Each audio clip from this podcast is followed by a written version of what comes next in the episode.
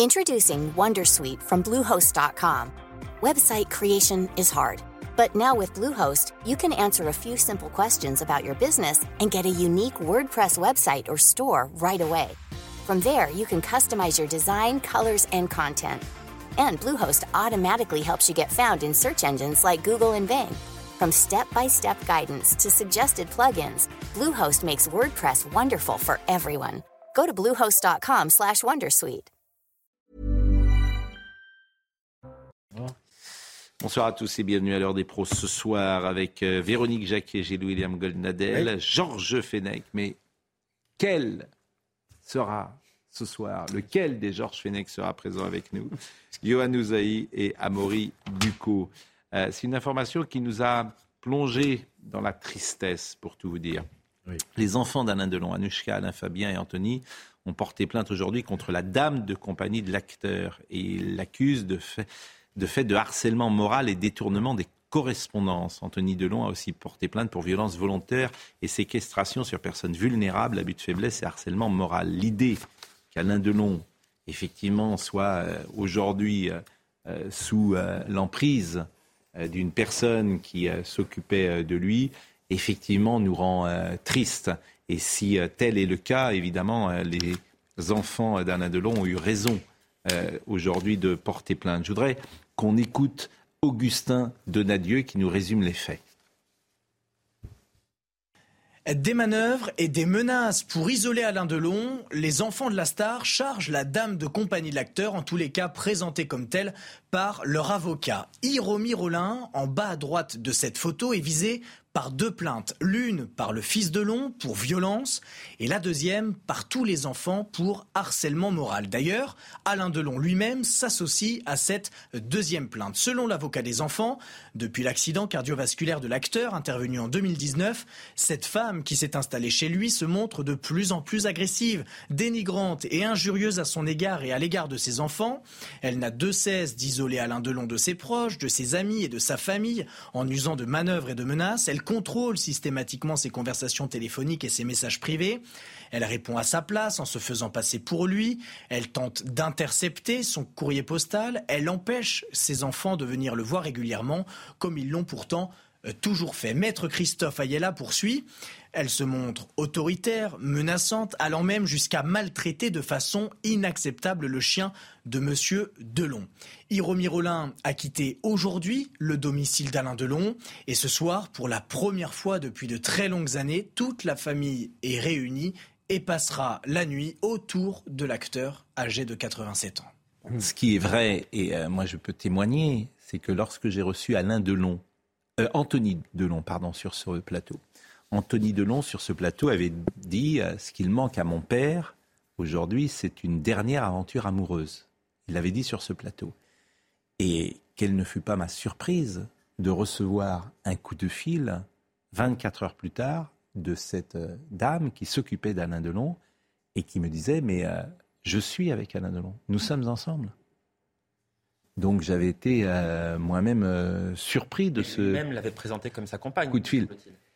Après, euh, je, ne peux pas euh, entrer, on, personne n'entre jamais dans la vie euh, privée, mais j'avais effectivement eu cet appel et, Alain Delon aussi, ce même jour, m'avait parlé en me disant, voilà, cette dame veut te parler, je ne sais pas ce que tu as dit, etc. Et, et j'avais senti effectivement... Elle a quel âge cette dame? Je ne sais pas, je ne peux pas vous 60 ans. dire. Je pense, Ouais, 60 ans. ouais, j'avais senti effectivement quelque chose qui m'avait étonné, mais euh, c'est vrai que depuis qu'Alain Delon a eu un accident euh, vasculaire cérébral, euh, ce n'est pas qu'il a perdu sa lucidité ou son intelligence, mais euh, c'est qu'il est possible qu'il ait perdu une forme de caractère très fort qui était euh, le sien et que c'est un homme qui a 88 ans, il est de 1935, et il y a parfois une forme de peur, de faiblesse, je ne sais pas euh, euh, comment l'exprimer, mais qui fait qu'on peut se sentir dépendant des uns et des autres. Ce n'est pas un jugement, évidemment, que je vous donne sur le fond. Non, mais ça peut être Je- un témoignage intéressant pour les Je juges vous rapporte, euh, je vous rapporte simplement ce que moi-même, après cette interview d'Anthony Delon, qui était venu sur ce plateau euh, il y a quelques mois hein, déjà, c'était l'an passé, au moment où il avait écrit son, son livre. Donc il souhaitait que son père ait une aventure? C'est ce qu'il avait dit, quoi. Il avait dit. Ou alors c'était une façon d'omettre le fait qu'il en avait une. Peut-être. En Et tout cas, il ne considérait pas, Anthony ne Mmh. Anthony euh, Delon ne, Considérez pas ne la. considérait pas que la liaison qu'avait était d'ordre euh, amoureux Mm. euh, entre euh, Anthony Delon et cette euh, jeune femme, quoi, cette femme qui est sa dame de compagnie, qui s'occupait de lui, et que j'avais d'ailleurs vu euh, à l'hôpital américain euh, lorsque Alain Delon a eu son euh, AVC. Effectivement, moi j'étais allé le voir et cette dame était présente précisément euh, à l'hôpital américain. Ce qui serait intéressant de savoir, c'est quelles étaient ses motivations. Qu'est-ce qui la poussait? Est-ce que c'est pas une idée souvent là, Alors, elle, elle- pense elle à des captations Je suis d'accord avec vous, c'est pour ça, mais c'est pour ça qu'il ne faut pas aller là-dedans. euh, parce Quel intérêt avait-elle à le traiter de cette façon? Je veux dire, n'entrons pas, euh, n'entrons pas dans ce que, par définition, nous ne savons pas. La seule chose, c'est des éléments factuels que je vous donne, et je peux vous rapporter que cette euh, femme est auprès d'Alain Delon depuis de nombreuses années, depuis les années 90, je crois, sous une forme professionnelle. C'était cela, euh, a priori, euh, qui était. euh, Souvent, quand même, ce qui interpelle, c'est que quand on veut isoler une personne âgée de son entourage, le- la couper, y compris de ses enfants, c'est qu'on poursuit un, un but précis. Quel but, je n'en sais rien, mais manifestement, quand on on, peut l'imaginer lorsqu'on Voilà. est avec Alain Delon Évidemment. et la fortune qui est la sienne. Je- mais, là Voilà. encore, je ne souhaite pas aller euh, plus en avant. En revanche, Anouchka était venue l'autre jour. Et euh, avec beaucoup d'éclat, d'ailleurs, beaucoup d'élégance. Anouchka avait parlé de son père, c'était juste av- avant euh, euh, la, la- la vente aux enchères. Et je vous propose euh, de réécouter ce qu'elle disait. Je lui ai demandé comment va votre père? Il va bien. Il va bien. Euh, vous savez, euh, comme tout le monde, qu'il a eu des gros soucis de santé il y a quelques années. Et, euh, il a eu de la chance, on a eu de la chance. Euh, et en fait, ce qui est incroyable, c'est que c'est qu'hier à, à l'exposition, on a invité le professeur qui lui a sauvé la vie, euh, Mm. professeur Carpentier, qui lui a sauvé la vie il y a quatre ans. Et, euh, et je lui dis, mais euh, je le présente aux gens et je dis, mais en fait, c'est le professeur qui a sauvé la vie de notre père. Et il me dit, mais en fait, finalement, et il a raison, je suis content parce que je lui ai permis peut-être de profiter de ses enfants et de profiter de ses petits-enfants un peu plus. Et c'est exactement euh, ce qu'on fait avec lui. Euh, bon, il est fatigué, il a 88 ans, c'est normal. Il est ça qu'il est pas- 35. Exactement. 10 novembre, c'est ça Non, le 8. 8 novembre Donc 35. c'est pour ça qu'il n'est pas au cocktail, c'est pour ça qu'il n'est pas aux Ouais. expositions et qu'il ne sera Mm. pas à la vente parce que parce qu'il est fatigué, c'est normal. Le monde, euh, enfin à 88 ans, on comprend qu'on a envie d'être Mm. tranquille, mais il va bien. Et c'est vrai que le fait qu'Alain Delon euh, ne vienne pas en public, bah, forcément, c'est un homme qui. euh, le samouraï n'a pas envie de se montrer, peut-être aujourd'hui, affaibli. Tout simplement, ce Déjà, peut, on avait été un peu qu'on peut euh, comprendre. attristé de. Vous vous souvenez de la répartie qu'il avait eue avec euh, Zelensky? Hmm. On l'avait trouvé euh, bizarre, cette affaibli. euh, Bah, C'est, c'est, des- c'est quelqu'un qui a 88 ans, donc euh, forcément, euh, il est moins. euh. Euh, il n'est plus qui- l'homme qu'il était. Mais c'est Euh, quelqu'un qui est logiquement vulnérable et fragile comme on l'est quand on entre dans le grand âge. Hmm. Moi, je trouve que ce qu'il y a de bien, c'est que la famille a toujours été Oui. vigilante et a très vite réagi parce que cette situation peut arriver à d'autres Hmm. et parfois ça dure des mois, des années. Je, je voudrais qu'on écoute Anouchka Delon euh, sur ce- cette pudeur ou cette délicatesse d'Alain Delon de fuir en ce moment les caméras, ce qu'on peut comprendre. Ça, c'est sûr qu'il n'a pas forcément envie de, de se montrer comme euh, il le faisait avant. Euh, après, quand il le fait, il le fait toujours bien. On l'a vu il n'y Mm. a pas longtemps avec euh, le président Zelensky. Et, euh, mais euh, je pense que je le protège beaucoup. Ouais, J'essaye un maximum parce que surtout dans le monde d'aujourd'hui, enfin, une vidéo, une photo, c'est vite fait. Et euh, après, je peux pas le protéger de tout, mais j'essaye hein, au maximum. C'est vrai que la manière dont Anouchka parle de son père, elle dit d'ailleurs notre père, elle associe à chaque fois euh, son frère Alain Fabien et Anthony à quelque chose de très touchant, de très délicat et de très pudique en même temps. Et elle avait été sur notre plateau, elle avait été formidable. Alors Alain Delon est venu en 2019. On avait fait une émission avec Sonia Mabrouk également. On s'en souvient encore parce que c'est une telle icône, c'est une telle star, c'est quelqu'un qui a traversé toutes ces années-là. Et il, il avait parlé justement sur ce plateau de CNews de, bah, de l'âge. Écoutez-le. Vous allez bien? Non, mais j'ai oui, comme une vieille bagnole, quoi, oui. Qui a 400 000 kilomètres. Il y a toujours un petit problème là, un petit machin là. euh. Rappelez-vous, j'oublie jamais, je ne pense qu'à ça, De Gaulle. Vieillir est un naufrage. Le mot, on ne peut pas trouver mieux. Vieillir, c'est un naufrage. Bon, on peut voir ces films. euh, Le Samouraï, je citais, les films de Melville, Le Cercle Rouge, Le Guépard, Monsieur Klein, euh, Borsalino, euh, euh, de, de vous pouvez voir Le Clan des Siciliens. C'est la, la piscine, Rocco et ses frères. Enfin, c'est un, c'est un immense star, mais c'est aussi un immense acteur. La vieillesse est cruelle et terrible pour tout le monde, mais Mm. encore plus peut-être quand on est Alain Delon ou quand on est des stars comme, comme lui. Parce que Vous voulez dire que ça sera plus facile pour nous sans doute, ça, ça- ça ça sera sans doute plus dire. facile Nous, pour il n'y moi. aura pas que- vraiment de changement. Non, mais vous, Hein, si, si, mais vous, voyez même. pourquoi Parce qu'on on comprend bien qu'il a envie que le public garde de lui l'image de, de l'Alain Delon qui- qu'il a été durant ces grandes années, de l'immense acteur en pleine forme, d'une beauté absolument éblouissante et inégalée. Et c'est sans doute Inégalée. pour ça qu'il n'a plus envie qu'on le voit aujourd'hui. Une beauté le voit avec Hugo. il a été l'un- des plus beaux hommes du monde, à Oui, Il- euh, bien sûr. Souvent, et moi j'avais dit à Anushka, à chaque fois j'utilise la même expression, c'est un accident génétique. Bien sûr. Il n'y a pas sur les 10 milliards d'individus sur Terre un homme aussi beau qu'Alain Delon à 35 ans. Voilà. Ça n'existe pas en fait. Paul Newman était pas mal non plus. Et ça n'existe pas. Et cette beauté qui en a fait aussi la star qu'il est est absolument sidérante. Mais bon, c'est la vie. Si j'ose dire. Euh, autre sujet qui nous intéresse ce soir, la région Île-de-France a choisi de nommer un lycée de Saint-Denis Rosa Parks, 43e euh, lycée en France. Et cette riche idée, c'est Valérie Pécresse qui l'a eue. La communauté éducative avait choisi le nom d'Angela Davis. Valérie Pécresse, le président de la, la présidente de la région, a refusé. Angela Davis, 79 ans, est connue pour ses positions contraires, je cite, contraires aux lois de la République. Bon, je ne sais pas, il n'y a, pas une Française ou un Français euh, qui mériterait que euh, euh, son nom soit à l'entrée du lycée. On est obligé d'aller chercher Rosa Parks pour la troisième fois, j'ai rien contre elle, bien sûr. Il y a le tweet de Eugénie Bastier, euh, qui résume assez bien d'ailleurs ce que, ce que je pense. Rosa Parks c'est sans doute une grande figure du mouvement des droits civiques, mais elle a peu à voir avec l'histoire française. Pourquoi donner son nom à un 43e lycée, si ce n'est pour que justement les élèves s'identifient à l'histoire raciale nord-américaine? Elle n'a pas tout à fait tort, Eugénie Bastier. Elle a même complètement raison. Mais euh, en vérité, c'est c'est du demi-courage. C'est-à-dire qu'on ne veut pas, à juste titre, conférer le nom de, de cet établissement scolaire à quelqu'un qui, a- qui était proche du terrorisme des Black Panthers.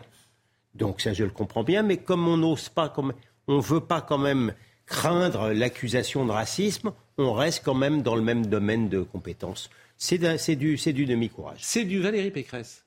Je en fait, non, mais je veux pas- exactement du Valérie Oui. Pécresse. C'est-à-dire qu'elle n'a toujours pas compris pourquoi elle a fait moins de 5% la dernière fois à l'élection présidentielle. C'est ça qui me sidère.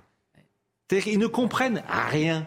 Oui, En fait, elle n'a pas le sur les, elle- comment dire, elle sur- n'a pas le sur monopole du l'accessoire- demi-courage. Sur Ah, l'accessoire comme sur l'essentiel. et pourtant, on sort quand même- qui Non, mais me parce qu'elle fascine voudriez toujours. donc que toutes les rues françaises, tous les lycées portent que des noms français Pourquoi Vous pas avez- Mais non.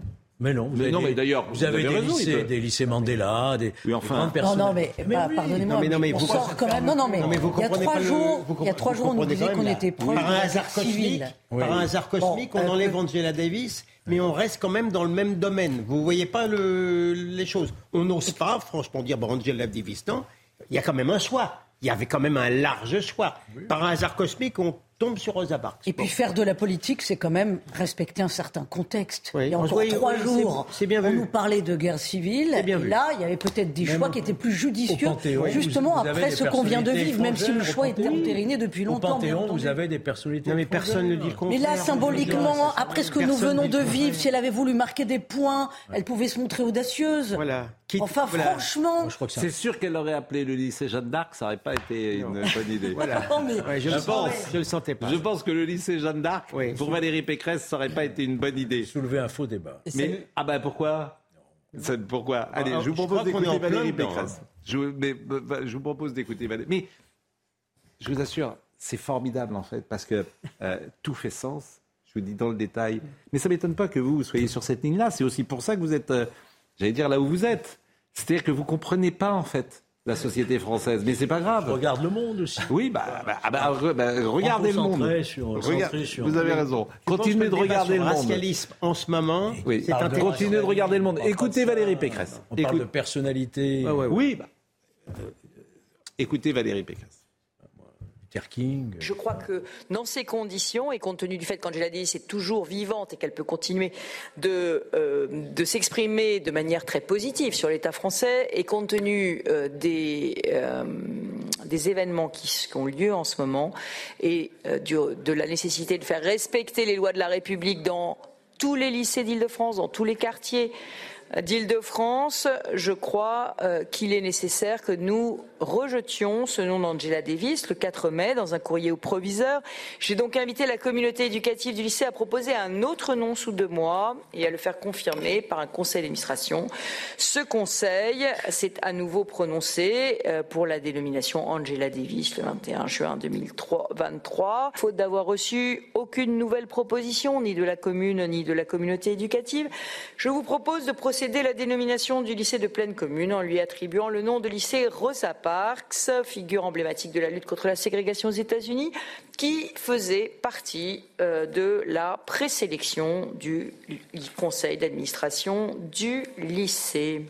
Mais quand je dis que tout fait sens, vous vous rendez compte qu'une communauté éducative avait choisi le nom d'Angela Davis pour ce euh, lycée de, Saint, Saint-Denis. Bon, déjà, donc cette communauté éducative. Je rappelle que Angela Davis a co-signé une tribune en 2021 où elle dénonçait la mentalité coloniale qui se manifeste dans les structures de gouvernance de la France, en particulier vis-à-vis des citoyens et des immigrants, ra- des immigrés racisés. Bon, donc vous avez quelqu'un qui attaque la France. Nous, qu'est-ce qu'on fait On lui donne le nom d'un lycée. La communauté éducative. On est formidable, comme toujours nous les Français. Bon, il se trouve que finalement, ce nom, on le rejette et euh, on choisit euh, Rosa Parks. Et que dit Papendiaï? Il jugeait qu'il n'était pas opportun de changer le nom du lycée Angela Davis, une grande figure du mouvement pour les droits civiques dont personne n'est obligé de partager tous les points de vue, mais qui peut cependant figurer sur les frontons de nos écoles. C'est-à-dire que pour M. Papendiaï, quelqu'un qui dit que la France est raciste, eh ben il a le droit à son au lycée, dites donc. Il n'avait pas dit un peu la même chose depuis New York Mais en fait, ces même. gens, Non, mais- ces gens sont formidables. Non, mais ces gens sont formidables. Qu'est-ce que vous voulez que je dise Ils sont formidables. Et après, ils s'étonnent qu'il y ait des. Il est un mais peu je- cohérent avec lui-même. là. Non mais ça en dit, oui mais non mais au-delà. Ce qui est très contestable, Non mais évidemment. Gilles William. non mais ça en dit, c'est ça en dit énormément, ça en dit très long sur ce qui nous arrive. Savez ce qu'elle aurait dû faire, Valérie Pécresse Sérieusement Valérie Pécresse. Oui. Vous savez ce qu'elle aurait dû faire Oui. Appeler son lycée Samuel Paty. Voilà. Oui, ça aurait été. Oui, voilà ce qu'elle aurait dû faire. Et toute la France en parlerait ce Oui, oui, soir. ça aurait été- Voilà ce qu'elle aurait dû Oui, faire, Madame. Pécresse. Mais évidemment, ça, il lui Mais- fallut avoir un peu de courage. Enfin, écoutez. Et elle préfère Non, donc choisir, non, mais attendez, appeler le lycée Rosa Parks Non, mais dans la plus hiér- que Samuel Paty. Non mais monsieur, Bien dans, la, là- dans la hiérarchie de l'horreur, euh, quand je dis demi-courage, on peut voir le verre à moitié plein Mm. quand même. Vous vous rendez compte de la prise de position de notre ministre de l'Éducation nationale. Elle date de quand Donc- cette prise de position de Papendiaï mais, Elle est d'aujourd'hui mais peu importe. Non, non, ça, parce que si, si elle date d'avril. Elle date d'avril. Mais, mais ce que je veux vous dire, quand, je dis, quand, on, dit, quand on dit que le monde. Quand Elle on, dit que, quand on dit que les enseignants, quand on, on dit qu'une partie du monde enseignant, Hmm. quand on dit qu'une partie de l'éducation nationale n'est pas à la hauteur de ce qui non, se mais passe, c'est les politiques aussi. Pardonnez-moi. C'est les politiques. Madame Valérie Pécresse, c'est Mais une de- politique. mais- mais enfin, je veux dire, il y a pire. Il y a pire malheur. Bien sûr qu'il y a pire malheur. Mais pourquoi elle, ne- pourquoi elle nomme Non, pas mais son lycée mais euh, Samuel non, Paty mais- Ça aurait été le premier lycée de non, France mais- Non mais pourquoi vous vous arrêtez à Valérie Pécresse parce que, parce que je pense que les politiques sont responsables Mais de la situation pourquoi vous n'allez pas au-delà de Valérie Pécresse Parce pour- qu'ils ne feront aucun Mais courage. pourquoi vous ne stigmatisez pas les, les crétins qui ont choisi le nom de, de- de- de- de- Pardon Je retire le mot crétin. Oui, mais bien sûr. C'est la Moi, je le communauté conserve, hein. éducative. Moi, je le conserve. Hein, d'accord Je pas des crétins d'ailleurs, c'est des, des militants. Ou, ou en tout cas quelqu'un mort pour la France. Parce qu'effectivement, Oui. Ah, mais cela dit, Pascal, là, le symbole est Bah oui. plus important. Bon, bah oui. c'est évident. Voilà ce qu'on pouvait dire. Non, mais c'est pas que les politiques. Moi, je suis d'accord avec Gilles William. Parce que la communauté éducative, si Valérie Pécresse avait choisi le nom de Samuel Paty, ils étaient tous en grève. Oui, Bah, c'est possible. C'est possible. Il- Mais, c'est ça le courage. Mais- Parce mais que oui, la France mais aurait oui. été prise à témoin. Oui, bien sûr. C'est C'est ça, le courage. politique est là.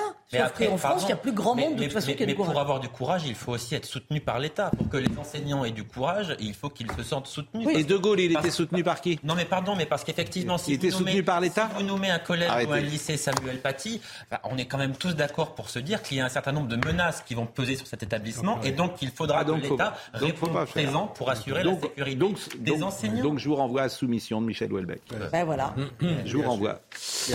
Concert au soutien aux interpellés, ça devait être aujourd'hui. Figurez-vous que la salle parisienne de la Flèche d'Or devait organiser ce soir un concert en soutien aux familles des jeunes interpellés lors des émeutes. Cette salle du 20e arrondissement de Paris est financée à hauteur de 2 millions d'euros par la mairie de Paris.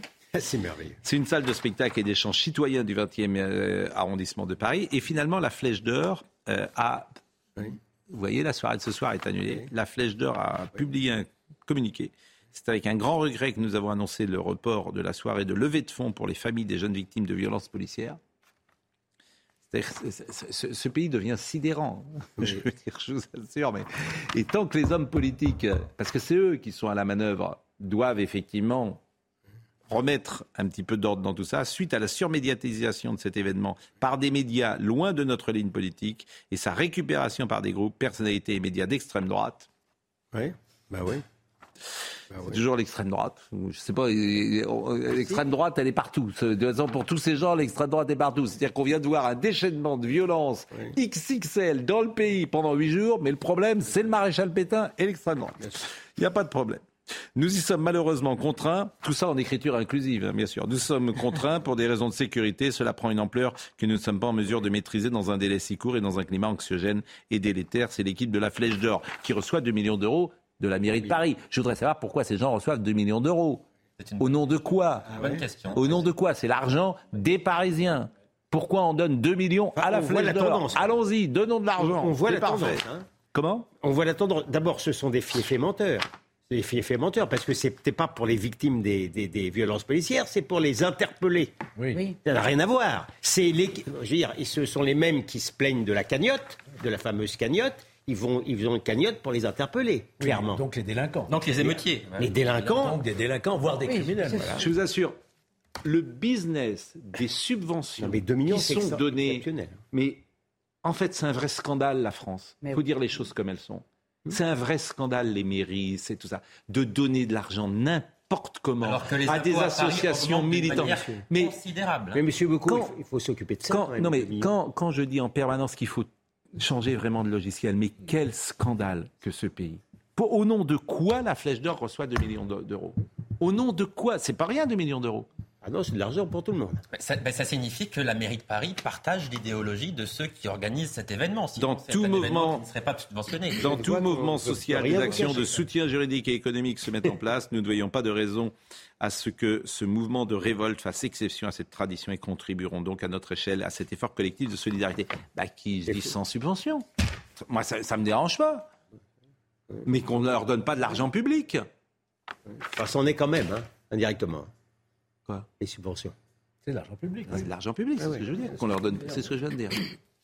Eh, mais là, vous êtes un peu fatigué. Non, je croyais que. C'est la fin de la saison, la pause. Je vous croyais- allez récupérer Je la croyais pause. que votre proposition, c'était de donner sur leurs subventions. Ils donnent de l'argent à eux, Ah oui, d'accord. pas sur leur subvention. Ah oui, non, j'avais été choqué par votre proposition. un peu fatigué. Euh, non, vous avez retiré. saison. en fait. Mettez bien votre col. Je- je- non, je suis pas élégant là? Si. Je me croyais On élégant. sent, que vous avez un, on sent que vous avez un bon fournisseur. Oui. Bon, La pause à tout de suite. Simon Guillain, le rappel des titres. Gérald Darmanin a été entendu cet après-midi au Sénat, une audition euh, qui fait suite aux émeutes qui ont eu lieu en France depuis le 27 juin dernier.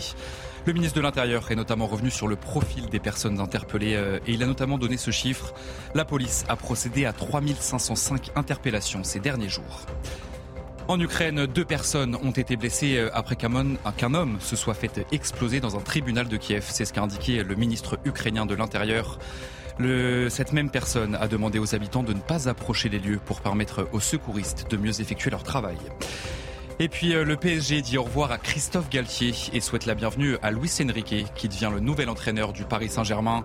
Il a été présenté lors d'une conférence de presse euh, en début d'après-midi. Enrique devient le huitième entraîneur du PSG euh, depuis l'arrivée des Qataris en 2011 et il a signé pour les deux prochaines saisons dans le club de la capitale. Je rappelle donc que la salle de parisienne de la Flèche d'Or, qui devait organiser ce soir un concert en soutien aux familles des jeunes interpellés lors des émeutes, euh, ce concert annulé. Je rappelle que cette euh, Flèche d'Or recevrait 2, millions d'euros euh, de la mairie de Paris. Euh, ah, bon, je ne vais pas vous montrer le sujet qu'on avait imaginé vous montrer, puisque par définition ce sujet est caduque. En revanche, on peut écouter peut-être Monsieur Retailleau, parce que je trouve que c'était avant bien sûr, hein, euh, que soit annulé le concert, mais il traduit quand même un certain état d'esprit du pays, et je trouve bien de l'entendre.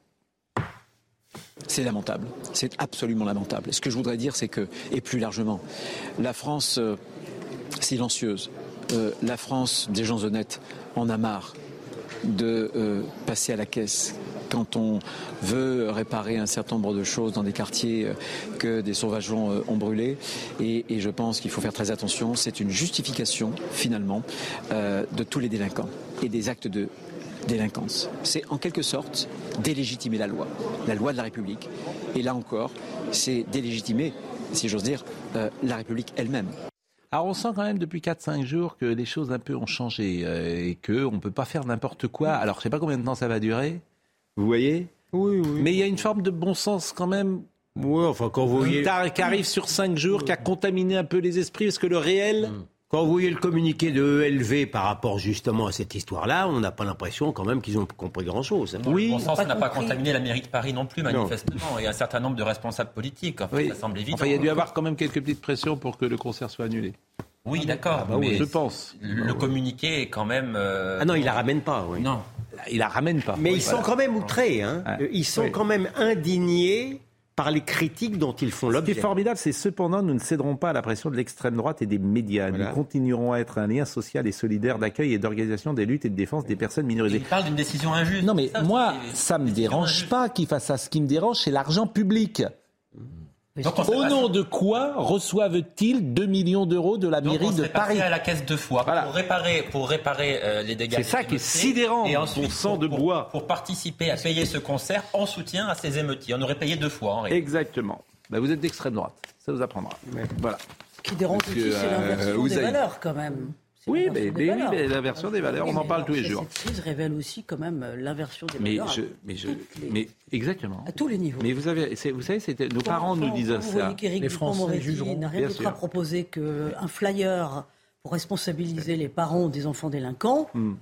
Je crois qu'on est quand même euh, très mal parti pour les années qui viennent, hein, parce qu'on attend toujours Frédéric un choc d'autorité après une crise pareille. hein. Le Frédéric Ocard, Frédéric Ocard, qui est maire adjoint de la ville de Paris en charge du tourisme et, et- et- donc qui est conseiller aussi délégué à la diversité culturelle du 20e. Bon, il avait tweeté avant la décision. Il avait dit la Flèche d'Or est un lieu libre, hybride, culturel et militant, tourné vers l'actualité politique et sociale. Il n'y a pas de raison que Paris intervienne dans sa programmation. Là aussi, il a raison.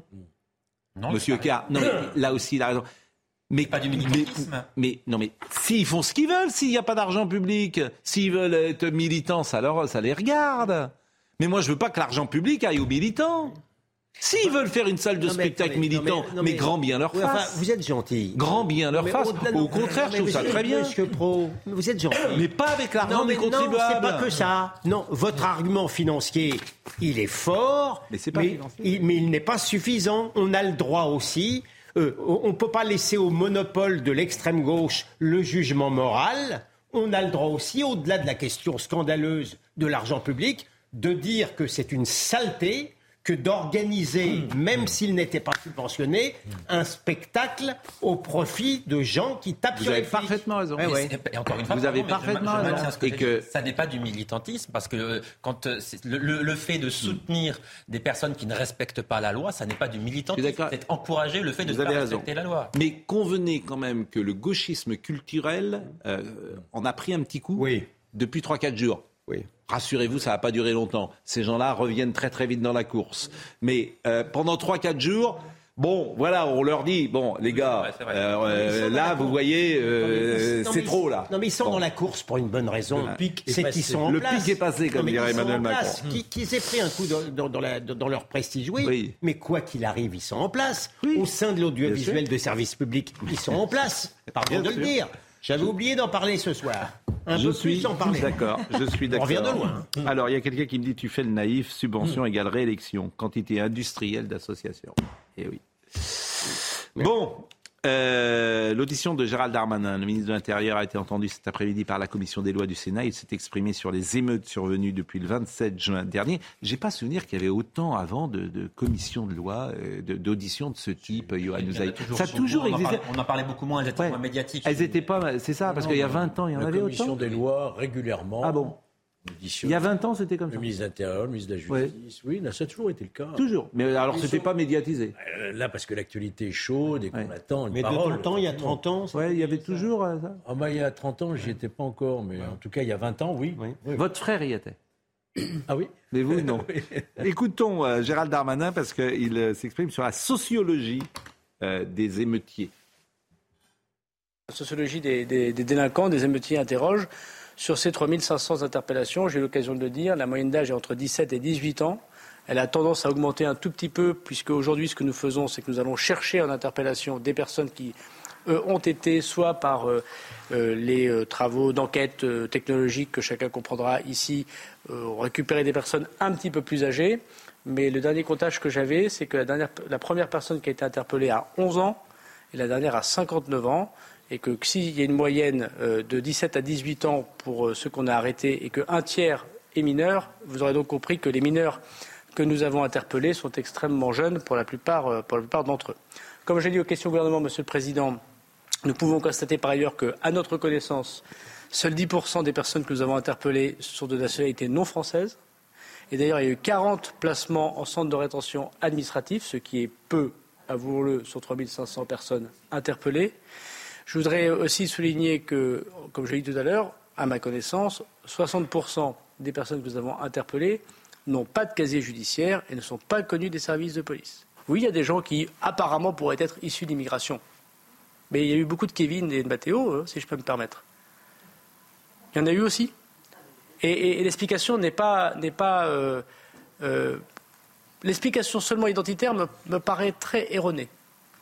Je, je ne veux pas ici euh, dire. Je, je pense qu'une explication euh, identitaire serait, serait se tromper. Explication générationnelle. Pardon? Qu'est-ce qu'il veut dire si c'est pas identitaire? Non, mais il reconnaît quand même, il dit l'explication seulement identitaire. Ouais. Il a le sens de la litote. Ça veut dire que l'explication identitaire aussi est valable.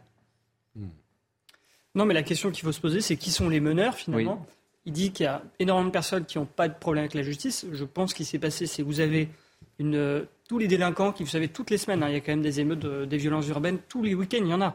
Et on n'en parle plus parce que c'est devenu un problème euh, tellement récurrent que c'est banal. Alors on en parle euh, pour le jour de l'an, pour dire il y a tant de voitures brûlées. Mais je pense que ce petit nombre de personnes, qui en fait ne sont pas un petit nombre, mais très nombreux et répartis partout, c'est eux qui ont pris le lead, entre guillemets, de cette jeunesse, et ils ont ramené à eux, en faisant un peu n'importe quoi, d'autres personnes qui se sont dit, bon, on va faire comme eux, c'est marrant, euh, et puis on, on est tellement nombreux à le faire, finalement, on va pas être punis. Et donc, je pense que ce qui est intéressant, c'est de se dire, finalement, qui a réussi à, à prendre le dessus sur une partie de la jeunesse et à les amener à ce qui est de pire euh, à faire. Écoutons euh, Gérald Darmanin sur euh, également euh, les militants d'ultra-gauche qui n'étaient pas aussi présents que cela euh, dans ces émeutes, contrairement sans doute à ce qui avait pu se passer dans les manifs des retraites. Je veux aussi dire que des militants d'ultra-gauche, comme l'a dit Monsieur le Président de la Commission des lois, ont participé de façon extrêmement rare, mais quand même, à des attaques. Je pense au quartier du Mirail à Toulouse, notamment tout au début. Ont essayé de faire ce qu'on appelle une convergence des luttes.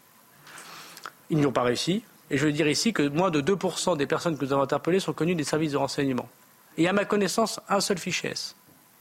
Donc on voit bien qu'il n'y a pas eu de convergence des luttes, même si ça avait été souhaité. Donc oui, les milices d'extrême droite doivent être absolument combattues. Nous regarderons d'ailleurs comment on peut documenter d'éventuelles dissolutions s'il existait des groupements faits ou des associations. On y travaille en ce moment, monsieur le sénateur. Et oui, le combat contre l'ultra-gauche qui profite et qui veut mettre bas euh, notre système républicain doit être également combattu. Changeons de sujet, et ça, ça va vous intéresser. C'est euh, le garde des Sceaux a été euh, interrogé par Muriel Jourda, que vous connaissez sans doute, qui est une sénatrice euh, des Républicains. Oui. Et euh, elle a été interrogée sur le communiqué du syndicat de la magistrature. Alors c'est très intéressant parce que c'est vraiment le deux poids deux mesures. Ce qu'a dit le syndicat de la magistrature, c'est juste ahurissant la semaine dernière. Mais comme c'est un syndicat de gauche, les médias n'en parlent pas. Il parle de violence policière. Exactement. Ça serait un syndicat de droite, évidemment, euh, qui, qui- Ça a été rétabli par un autre communiqué FO Justice, qui n'est était beaucoup plus équilibré que celui du syndicat. Oui, mais le syndicat de la magistrature, c'est quand même des gens, tu Mais ce sont des c'est militants. 30%. Ce Oui, sont des militants. mais ce sont des, des gens qui... euh, 30% encartés. Oui. Mais vous avez le reste qui diffuse. Bon, qui ont dit euh, hier laxiste, endoctriné, politisé, accusé de tous les maux, la justice serait donc de nouveau euh, parée de ses vertus euh, pacificatrices. L'institution judiciaire n'est évidemment pas exemple de critique. Elle doit se forcer de lutter contre ses propres défaillances, mais elle n'est pas, elle doit combattre, mais elle ne peut rien ou si peu contre un discours politique délétère qui nie l'existence même des Ça. Je répète cette phrase. Syndicat de la magistrature, elle ne peut rien aussi peu contre un discours politique délétère qui nie l'existence même des violences policières. Voilà ce que disent les Et je vous magistrats. rappelle qu'ils ont publié et republié au moment des Gilets jaunes, notamment, le guide du manifestant. Voilà. Comment se comporter si vous êtes interpellé Donc évidemment, Et le- Muriel Jourda, le guide du au. Sénat, Et le premier guide, le le, guide premier guide qu'ils avaient, tu t'en souviens, Ouais. qu'ils avaient fait, c'était une tête de cochon avec un képi de policier. Oui. Ça- C'en est là. Et vous comparerez la différence de traitement Ouais. du tract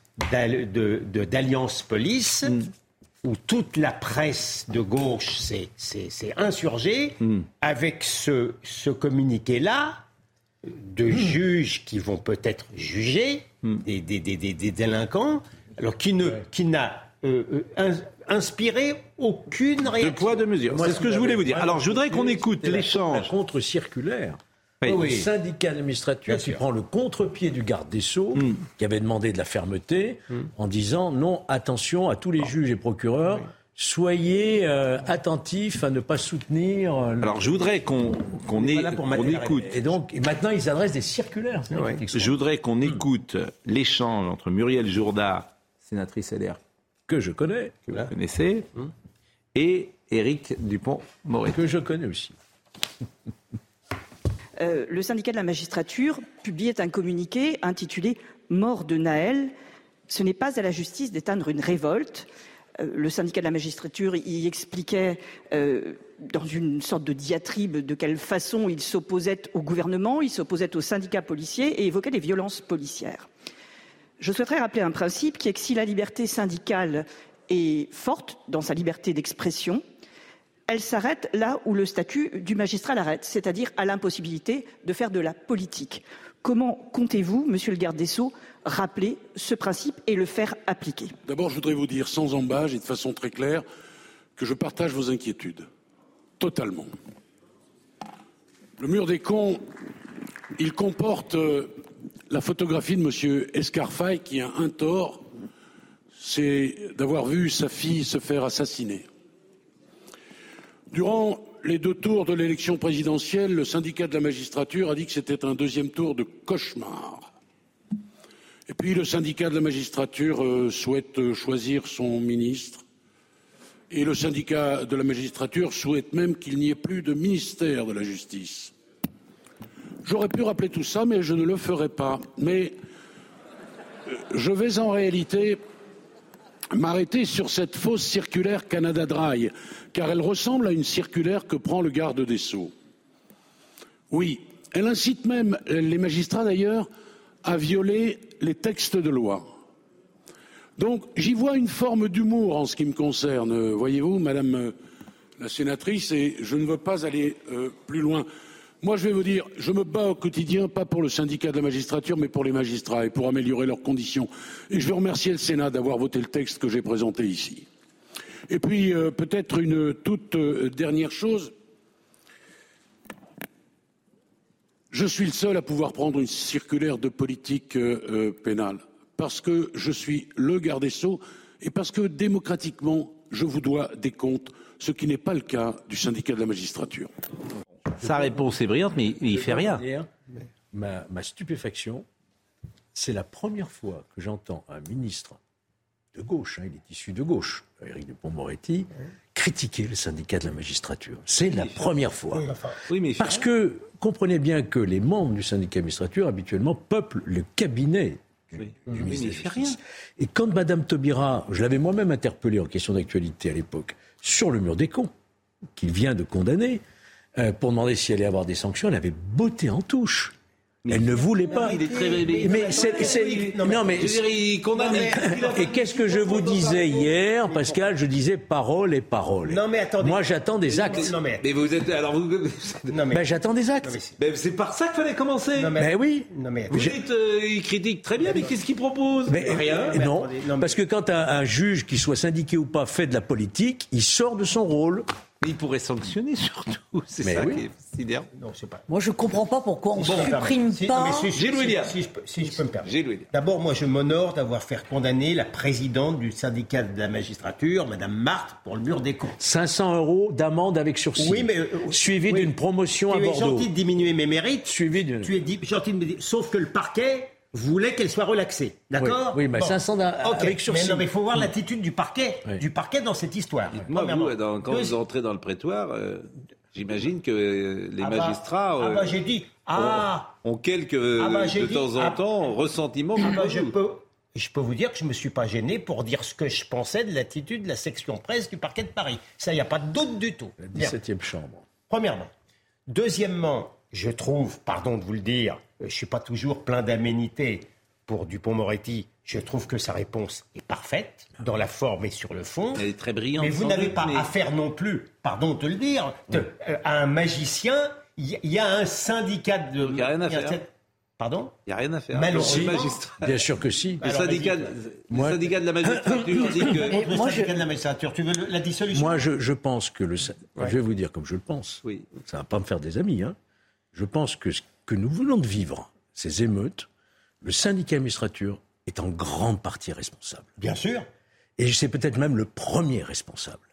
Et ça, je vous le dis comme je le pense. C'est Parce intéressant. que à force, vrai. à force d'avoir diffusé la culture de l'excuse, à force de relâcher systématiquement les trafiquants, etc., etc., on en arrive à des situations comme celle-ci où c'est l'impunité. Et le syndicat administrature continue à faire de la politique. Bon. En toute impunité. C'est d'autant plus Alors, la grave. solution. Véronique Jacquet. Non, mais c'est d'autant plus grave qu'Amaury nous a quand même euh, révélé ce soir qu'il y avait donc les torts de mineurs incriminés et qu'il y avait donc sans doute des leaders. Je pense qu'ils utilisent à bon escient euh, l'excuse de minorité, c'est-à-dire qu'ils savent très bien que ces jeunes ne risquent rien. Donc c'est quelque chose d'orchestré, d'organisé. On est en train de tester la France, on est en train de tester la faiblesse du gouvernement français, et on a le syndicat de la magistrature qui écrit ce qu'il écrit.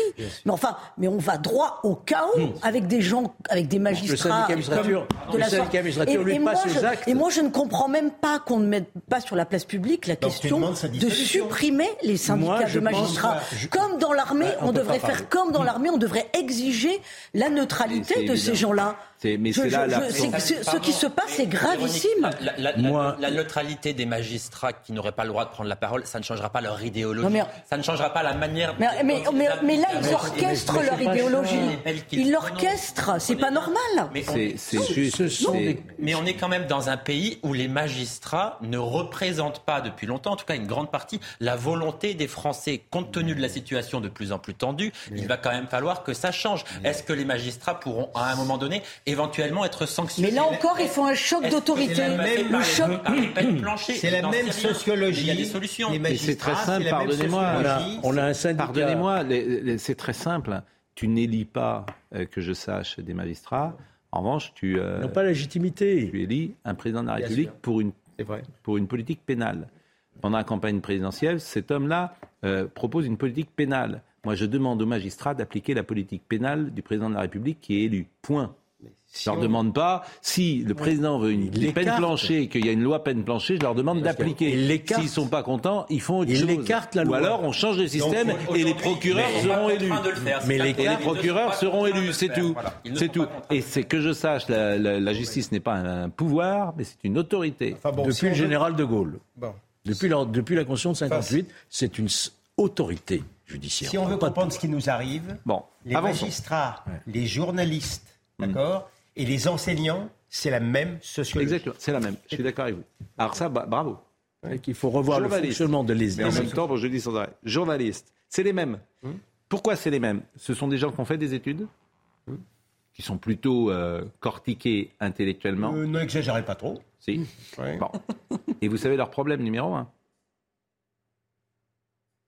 C'est des gens qui sont déclassés depuis 30 ans. C'est-à-dire qu'un journaliste dans les années 70, c'était euh, un notable dans une ville de province, c'est plus le cas.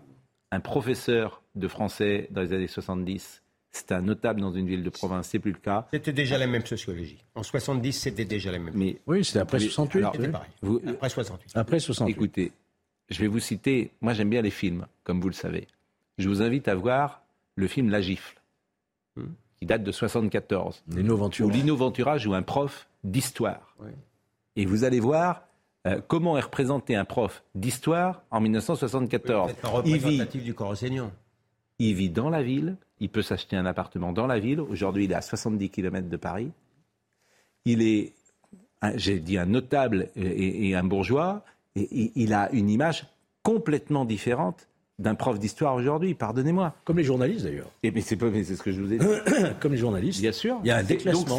Donc, il y a un déclassement sur ces trois professions. Et alors vous en qui- concluez quoi? Bah, il y a une forme de rancœur, Voilà. De revanche. rancœur, de, de rancœur, de ressentiment, parce que bah, un peu, euh, Parce que leur idéologie est- n'est pas connectée. Je crois que votre analyse économique est bonne, mais je crois que leur idéologie n'est pas connectée à ça. Moi, je enfin, vois- les profs que j'avais, c'était pas des profs de gauche, euh, pardonnez-moi. Années Il y a beaucoup de gens 70. déconnectés, Ça- ça- C'était pas ultra gauche. Aujourd'hui, ils sont mélanchonistes, euh, quelques-uns. Quand, quand- j'étais Bon, enfin d'instruction, je voyais bien que la priorité, c'était de s'en prendre à l'élite économique. Voilà. Les réseaux sociaux. Les réseaux sociaux, voyons l'échange avec euh, Monsieur Maluret, toujours très brillant, et nous aimons l'écouter ici, et Madame Borne. Pouvez-vous nous dire aujourd'hui si vous envisagez de mettre de l'ordre dans la jungle des plateformes, qu'il faut empêcher d'invoquer à tort la liberté d'expression pour se rendre complice des appels à l'émeute et de l'apologie des violences? Monsieur le Président Maluret, évidemment, dans cette crise, les réseaux sociaux jouent un rôle important. Ils facilitent parfois l'organisation des violences et ont souvent une responsabilité dans la désinhibition des jeunes. C'est pourquoi le gouvernement a demandé à l'ensemble des plateformes de respecter leurs obligations de retrait des contenus illicites et d'être vigilants sur certaines de leurs fonctionnalités, comme la géolocalisation. Par ailleurs, nous veillons à ce que les titulaires des comptes ayant participé à des violences soient identifiés et poursuivis. D'autres réponses de plus long terme devront être apportées. C'est notamment l'objet du règlement européen sur les services numériques et du projet de loi pour sécuriser et réguler l'espace numérique examiné en ce moment même au Sénat. Je vous remercie. Bon, là, je crois qu'on est sur un vœu pieux. Je ne sais pas ce qu'en pense euh, Amaury ou euh, Johan qui Qui- connaissent ces moi- sujets. moi, je ne vois pas qui- comment on va contrôler les réseaux sociaux Moi, ce qui me frappe, c'est qu'en l'espace de même pas 24 heures, si 24 heures, Emmanuel Macron tient un discours mais d'une fermeté absolument incroyable vis-à-vis des euh, réseaux sociaux à l'Elysée, devant les maires. Il dit, euh, si ça continue, lors des prochaines émeutes, on va couper les réseaux sociaux. C'est ce que dit le président de la République hier à l'Elysée. 24 heures après au Sénat, un discours quand même un peu mou de la Première ministre qui dit nous avons demandé aux réseaux sociaux de respecter euh, le droit, le droit européen, de respecter. On ne peut pas couper les réseaux sociaux. On peut enlever On peut certaines Non, mais on- fonctionnalités. Non, on peut enlever des fonctionnalités. Mais est-ce qu'on peut arrêter, par exemple, TikTok, si on. Oui. Ça, ça, C'est très très compliqué aujourd'hui. Mais c'est compliqué ou c'est possible techniquement dé- Décider aujourd'hui de couper TikTok en France, je vois pas bien comment ce serait possible. Mais pourquoi non techniquement? Les Russes le Mais- font. mais- et- Oui, mais d'abord TikTok, c'est quelque chose qui n'est pas français. Hein. Oui, mais alors Et, et ensuite, vous êtes dans un tas de droits. Il y a des pays qui le font. Oui, il y a la Chine, il y a la Turquie, la Qatar. technique. Et en France, c'est ça le Ah, courage peut-être de dire que c'est si ça si c'est Techniquement, c'est faisable. Mais après, Enfin, il y a- si je peux me ce serait contesté devant la justice, Si je peux évidemment. me permettre, hein, je veux bien qu'on coupe, il y a des émeutes, qu'on coupe les, les types qui s'envoient des trucs, mais moi, j'aimerais pas beaucoup qu'on me coupe les réseaux sociaux, parce que les réseaux sociaux, c'est l'outil euh, le, le- le meilleur pour empêcher les autorités d'occultation de la presse convenue. Hein Donc, euh, Non, mais attention, hein, quand, quand- quand le- quand l'Europe veut, par exemple, faire un, fo- faire un sort à Twitter, c'est pas c'est pas pour des raisons de sécurité, c'est pour c'est pour des raisons de pensée. Hein. J'ajouterais peut-être que sans, non, mais sans les réseaux sociaux, je pense qu'on n'aurait pas pris la mesure de la violence qui s'est déchaînée pendant les, les nuits d'émeutes. Vraiment, ah, je pense pas. Je pense que on avait toujours. Moi, je, je me souviens, hein, je recevais plein de messages de la part de contacts policiers qui me rapportaient des mots. Mais quand je voyais les images, Non, mais vous avez raison. les, les ricanements, la sauvagerie Oui, avec laquelle c'était fait sur Ouais, les réseaux vous avez sociaux, raison. Vous avez souvent, il faut plusieurs jours à la presse pour digérer un événement, le vérifier. Vous Là, avez parfaitement avait- raison. Écoutez Jordan. Bardella, incubateur de la violence. Les réseaux sociaux on peut pas le nier, sont devenus aujourd'hui un, incubateur de la violence et euh, participent de la contagion. La vraie différence, et j'entendais sur votre antenne un, fonctionnaire de police euh, le dire, c'est que la grande différence avec les émeutes de 2005, c'est qu'en 2005, il n'y avait pas les réseaux sociaux, pas dans cette dimension, et que probablement les réseaux sociaux participent à un phénomène de suivisme chez euh, les jeunes, notamment dans ces quartiers, dans ces territoires. Est-ce qu'il faut réguler les réseaux sociaux en période de tension? Probablement. Probablement en faisant disparaître pense que les, les plateformes euh, avec Les des vidéos. intelligences artificielles suffisamment développées aujourd'hui peuvent le faire pour faire en sorte que les vidéos les plus violentes soient totalement euh, euh, euh, mis, de, mis de côté. En revanche, je ne suis pas favorable à une censure totale des réseaux sociaux parce que bien souvent, les réseaux sociaux participent aussi d'une diffusion de l'information. Et encore une fois, euh, euh, je ne veux pas que euh, on cache la poussière sous le tapis. Alors c'est intéressant, pardonnez-moi ce Oui. que révèle euh, cette crise et ces Mm. émeutes. C'est-à-dire que euh, ça va bientôt paraître tout à fait normal de couper les réseaux sociaux. Comme c'est tout à fait normal bientôt d'utiliser les drones à longueur de journée. On va dans un monde où il y a de plus en plus de restrictions des libertés individuelles. Moi, j'aimerais que Jordan Bardella nous parle de, de s'attaquer euh, à la racine du mal. C'est-à-dire que là, on est toujours à- sur l'écume des choses. Mais, mais, mais là encore, il y a un manque de courage pour parler de reconquête des territoires. Non, mais d'accord, les réseaux sociaux en soi sont un sujet. Mais enfin, les réguler ou les interdire, mais attaquons-nous à la racine de la fonctionnalité de la violence. Attaquons-nous aux dealers plus Dernière sévèrement qu'on ne le fait. Euh, Dernière chose que je voulais vous proposer euh, ce soir, c'est toujours M. Maluret qui a parlé euh, à Mme Borne et qui a souligné combien elle avait eu raison, sans doute, de s'en prendre à la France insoumise. Et c'est du Maluret pur jus. Madame la Première ministre, les violences de ces derniers jours ont été condamnées par la quasi-totalité des formations politiques. Seule, une fois de plus, l'une d'entre elles s'en est exemptée. En refusant d'appeler au calme, les dirigeants de la France soumise à l'émeute confirment qu'ils sont bien, confirment qu'ils sont bien les ânes de Troie du séparatisme dans notre pays. En demandant qu'on épargne les bibliothèques et les écoles, ils autorisent les émeutiers à brûler tout le reste, les commerces, les mairies, les maisons des élus. Ils prétendent défendre la République, leur but est de la faire tomber. Depuis un an, leur convulsion à l'Assemblée nationale les discrédite, en discréditant hélas aussi le Parlement.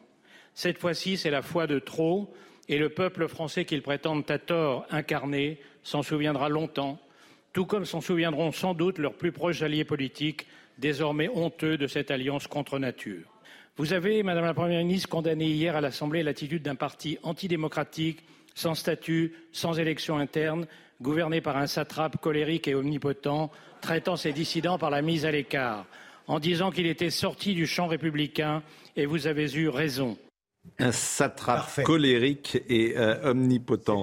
C'est bien parce que euh, plus personne. euh, fait un peu de français là. Voilà, un- c'est un gouverneur, euh, c'est un homme puissant et despotique, un satrape, personne riche qui mène grand train, un satrape. Après, on a raison. Personne n'utilise ça. Vous voulez dire un dernier mot, Amaury, avant de nous quitter? Oui, non, je voulais parler, écoutez, de la, la sévérité de la justice qu'on a plusieurs fois, dont on a plusieurs fois parlé sur cette antenne, avec Oui. effectivement des peines assez lourdes qui étaient prononcées dans les tribunaux, mais on n'a pas parlé euh, de, comment dire, de la proportion entre les gardes à vue et finalement les condamnations.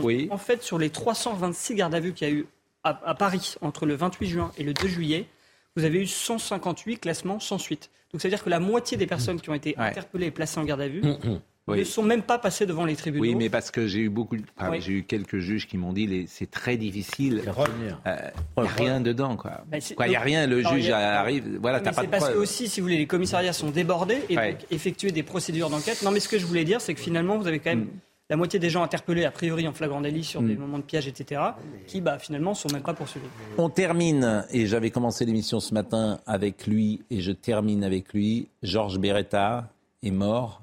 Georges Beretta, c'est l'ailier gauche magique de Saint-Étienne, même s'il n'avait pas participé à l'épopée des Verts. Et c'est vrai que je disais ce matin que j'aimais ce football euh, où les joueurs incarnaient un club. Georges Beretta était à Saint-Étienne, comme Claude Papy était à Bastia, comme Henri Michel était euh, à Nantes, euh, ou comme Christian Dalger était à Monaco. Ces gens, ils sont restés toujours dans le même club. Ces quatre-là euh, sont partis, mais je sais que beaucoup de anciens footballeurs nous écoutent. Je pense à Michel Mézy, par exemple, qui incarnait Nîmes à l'époque, comme Alain Giresse incarnait euh, euh, Bordeaux. Et c'est vrai. Alors, en plus, c'est Beretta, ce qui est intéressant, c'est qu'en fait, j'ai appris ça ce matin, moi je ne savais pas son pas. nom, ouais. Il s'appelait Beretovski. C'est ça. Et à l'époque, mais oui, mais c'est très intéressant. À l'époque, on francisait les noms, ce qui en dit beaucoup, et pour celui qui venait, et pour euh, la France qui l'accueillait. Il s'appelait Georges Beretta. Et c'est vrai que c'est aussi une tradition des Polonais de France. Je pense qu'à Robert Budzinski, les frères Lège, euh, Marianne Winiewski, Raymond Kopa qui s'appelait Kopazewski, etc. Et il y a une grande tradition des grands footballeurs euh, issus de la Pologne euh, qui euh, a marqué évidemment euh, le foot français. Exactement. Et l'amour de la France. Donc Georges Beretta, il avait 77 ans et euh, on aura une pensée pour lui ce soir. Monsieur Benkemoun. Vous pouvez m'appeler Benke, hein, vous pouvez réduire. vous pouvez réduire, comme ça. Comme euh, les, les- les grands joueurs de foot que vous aimez. Bien sûr. Bon, comment ça va? Ça va bien, c'est la dernière pour moi ce soir. C'est-à-dire C'est-à-dire que demain soir, vous aurez un autre présentateur qui sera là. Mais pourquoi la dernière, la dernière, qu'est-ce qui se Mais- passe Vous, partez après- en vacances après, ou- Non, c'est pas les vacances tout à fait, mais je, demain je ferai un break. Vendredi soir, il y a une émission autre qui sera diffusée. Et puis, Oui. et puis c'est la grille d'été, vous le savez très bien. Et dans la grille des- C'est vous qui avez pas, décidé moi, de quand commencer cette grille d'été. Vous avez com- Mais la grille des- mais il n'y aura plus euh, Ah, le meilleur de cet été, non. On se retrouve à la rentrée. Euh, Si Serge Nedjar veut bien, évidemment. Mais ouais, oui. cette Bien sûr, bien sûr. Voilà. Mais dans quelques minutes, on va reprendre le, le fil de l'actualité. On va parler des, des dealers. On va commencer d'ailleurs par parler des, des dealers. Est-ce que vraiment ils ont eu un poids dans l'arrêt des, émeutes? Il y a plusieurs appréciations, mais ça sera très intéressant. Et puis on reviendra largement sur ce qui s'est dit aujourd'hui, euh, l'audience aussi de Gérald Darmanin qui a dit beaucoup de choses euh, devant les sénateurs aujourd'hui. D'Alain Delon? Eh ben non. Alors voilà, Alors, si c'était le piège, moi, je, Non. moi je veux bien vous en parler, mais On en a parlé, euh, c'est vrai. sais. On en a parlé, c'est vrai, au début de l'émission. Je remercie Alexandra Pratt qui était Alexandre Pratt qui est à la réalisation, Pascal Choup qui était à la vision. Thomas qui était au son, merci à Benjamin No, à Robin, Robin Piette, à Kylian Salé. Toutes ces émissions sont à retrouver sur cnews.fr. Je vous ai peu donné des nouvelles du tournoi que nous faisons avec l'ami euh, Julien Pasquet, mais Restez très modeste, oui. bon, là, c'est la fin demain puisqu'on part en vacances. Il est très affecté, hein, je peux vous dire. Il y a 20, points- il y a 20 points de différence. Quoi. Je, on est à, il, y a 20, il y a 35, puisque tous les soirs on faisait des petits tournois, 35 à Il est un peu 20. agressif. hein. C'est vrai que ça a été une grosse déception pour lui. C'est vrai qu'il n'est pas à la hauteur. Alors pourtant, il est plus jeune, il a 20 ou 25 ans de moins, mais visiblement, la- l'adresse n'est pas. Vous n'êtes pas très modeste, hein, Pascal. Pourquoi? Vous péchez par un excès de modestie. Vous trouvez? Ah oui. Ben non, mais il a bon, perdu. Qui a dit, qui est- qui a dit j'ai horreur des gens modestes, ils ont souvent d'excellentes raisons de l'être Je ne sais plus. Gilles Bon. William Goldnadel. Ah, bah oui. bon. Et je vous revois avant les vacances ou pas? Ah oui, oui, oui. Vous revenez quand? Demain, je crois. hein. Demain. Après-demain, sûr. Qu'est-ce que vous êtes beau. Ah, merci. Et vous avez une mine superbe. et Oui, tout. oui, oui, je prends le soleil, vous voyez. Franchement. Allez, à demain.